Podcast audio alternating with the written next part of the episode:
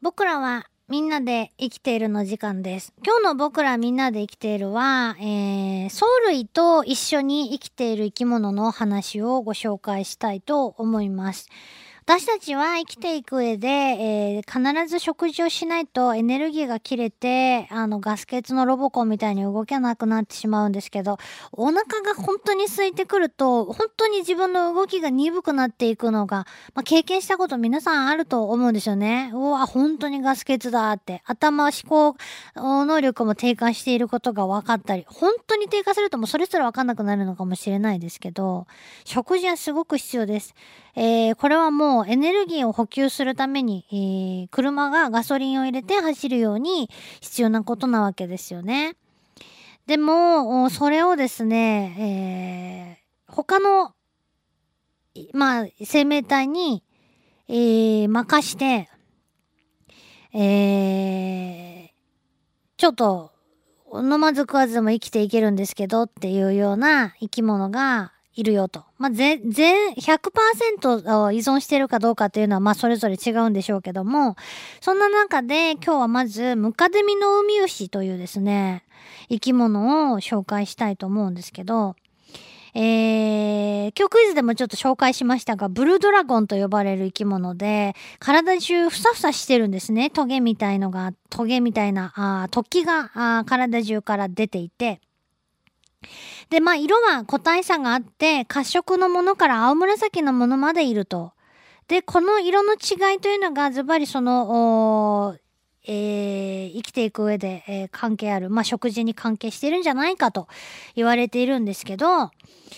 このムカデミのウミウシは、あ背中にその派手なね、トゲトゲみたいのがある。これはエラトッキと呼ばれるものなんだそうです。で、まあ、ミノをね、まとっているようなので、えー、ムカデミのウミウシと呼ばれるんですけど、大きさは大きくなって、まあ、最大でも20センチぐらいだそうです。だいたい4センチぐらいからあ大きくなって20センチならないぐらいなんだそうですけど、あの、このエラの突起は、若い、エラ突起は若い時は色が薄いんだそうですけど、成長とともに色が褐色から青紫とそれぞれの色に変わっていくと。で、えー、なんでその色が変わっていくのか。その色の正体は何なのかっていうと、実は、あ葉緑体を持つ藻類を共生させてんだと。ね、その背中の突起に。まあなんで背中なのかっていうと、背中の方が日光とかまあ、あの光を浴びやすい場所だからだろうと思うんですけど、お腹にあってもね、下が、あお腹普通下側なんで、に、ね、光が当たんないですからね。だから背中に集中してんだろうなと思うんですけど、もうこれもなんでそんなことになったんやろうなと、本当に不思議に思いますが、背中にの、エラ突起に住んでいる共生層が、共生している、海牛に共生している層、藻類が、あ光合成を行います。藻類ですからね。えー、で、その光合成によって、えー、生み出されたエネルギーをムカデミのウミウシは獲得して、えー、自分のエネルギーとして使うことができるということなんですね。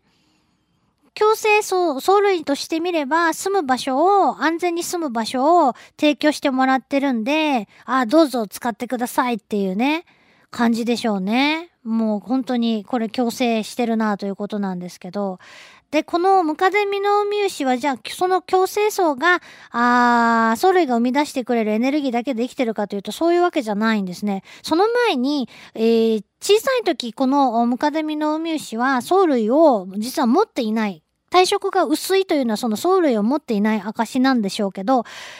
どうやって獲得するのか。普通親から譲ってもらうのが一番早いんですけど、そういう風にはなってないんですね。実は、じゃあ、その藻類持ってない時は、なんか食べんと死んでしまおうもんっていうことなんですけど、このムカデミのウミウシ、この藻類を獲得するのに大きく2つの、えー、方法を使っているんじゃないかと。まだはっきり謎の部分とかもあってね。で、一つは、えー、この藻類を持っているヒドラなどの四方動物を食べることによって得ていると。えー、ヒドラって四方動物、あの、クラゲとかと同じ仲間なんですけど、えー、ピューってトゲを飛ばして、槍みたいなのをね、飛ばして餌を、あのー、捕まえるちっちゃいちっちゃい生き物ですけど、このヒドラあなんかをムカデミノウミウシは食べる。なんか栄養なさそうなんですけど、実はそのヒドラにが持っている藻類をもらう。のも一つの、えー、理由。で、その、えー、消化してしまわないのかって不思議なんですけど、その藻類だけを消化せずに、体の中に、細胞の中に取り込んで、えー、強制層として、えはまあ、働かせるというか、あ使うということなんですね。なんでそこだけ消化せんことができると？って、もう本当にびっくりするんですけど。それからもう一つは、えー、海藻を食べて、その海藻が強制するんじゃなくて、海藻の中の葉緑体だけを細胞の中に取り込むと。そういう方法で、まあ、数ヶ月間光合成のエネルギーを利用し続けることができたという例が実際にあるんだそうです。実験飼育したんでしょうね、誰か。いやー、なんでって。でね、それだけじゃないんです。そうやってね、あの、他の生命体が持っている道具をね、まあ、葉緑体も一つの道具と考えると、そういったものをね、利用する。えー、よくそんなとこ見つけて、ねえそういう役割してくれるって気づいてすごいやつだなと思うんですけどそんだけじゃなくてさっきねヒドラは四方動物だと言いました。クラゲなんかの仲間だって言いました。実はまあクラゲはピュンってね毒のトゲを毒の袋を備えたトゲを発射して、えー、相手をしびれさせて、えー、食べたりするわけですけどヒドラもそれを持ってるんですね。で、ムカデミノウミウシはそのヒドラを食べて、葉緑素、藻類だけじゃなくって、なんとそのヒドラが持っている、えー、四方と呼ばれるね、毒針を自分の背中に蓄えることができる。ねえ。で、そうやって自分の身をね、守ることができるっていうことなんです。もうね、びっくり。びっくりよ。だって、えー、例えばね、あの、まあ、わかりやすく言うと、えー、自分がハンターだとしますよね。で、槍を持っている、えー、まあ相手もハンターですよ。自分より小さなハンターです。そのハンターをお前食っちゃうぞっつって食べて、でもそのお前の武器はでも俺が、俺様が使うぞって言って使ってんですよ。まあそこまで言わなくてももう、ね、皆さん理解していただいたと思うんですけど。すごくない？もうびっくりします。声が震えてしまいますけどね。っていうことができちゃうという、うとんでもないやつなんですね。それで、えー、まあ、葉緑体をその、まあ、海藻を食べて利用するという話もありましたけども、あのー、葉緑体そのものが、もともとはね、別の生き物だったという説がね、結構有力視されているという話、ご存知の方もいらっしゃると思いますけど、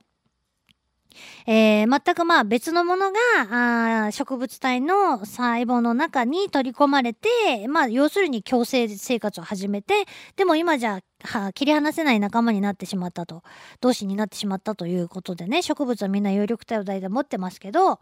えー、それを一つ、その、要するにまた切り離して、えー、自分の一部として、えー、ムカデミのウミウシは使うことができるということなんですね。いやー、わからん。なんで？っていうのはもうほんとわかんないんですけど、すごいことですよね。他の生き物が使っている道具を自分が使うっていう。まあこうやって、えー、えっ、と、自分の体の中にね動物があ植物体を取り込んで一緒に暮らしてエネルギー分けてもらってるという生き物他にもいます、え皆さんよくご存知な生き物としてはサンゴの仲間がね挙げられると思いますがサンゴは褐虫藻という藻類を体の中に住まわせて、えー、光合成によって、えー、褐虫藻が生み出すエネルギーを使ってると。えー、それでまあ地球温暖化によって、えー、その海水温度が上昇すると褐虫藻藻類が生きられなくなって藻類がその褐虫藻が死んでしまうのでサンゴも生きられなくなって、えー、いわゆるあのサンゴのね発火現象とかがあ広がってるというニュース聞いたことがあると思います。そういう藻類がまず生きられなくなってしまってるんだそうです。それからあとは、えー、さっき言ったヒドラの仲間です。えー、四方動物のタコクラゲちょっと茶色っぽいクラゲなんですけど、この茶色っぽい、えー、理由はその藻類が住んでるからだと体にね、タコクラゲっていうクラゲの中にもいるし、あとシャコガイっていうね、昔アントニオ猪木が海の底からガバって取ってきて、うらーってザバーってあの海面に持ち上げた映像を子供の頃見てすごいインパクトがあったんですけど、シャコガイってすっごい大きなね、まあ大シャコガイとかありますけど、えー、すごく大きくなる貝がいます。えー、その貝も街頭膜っていう、まあ、縁が、あの、貝のね、縁の方にですね、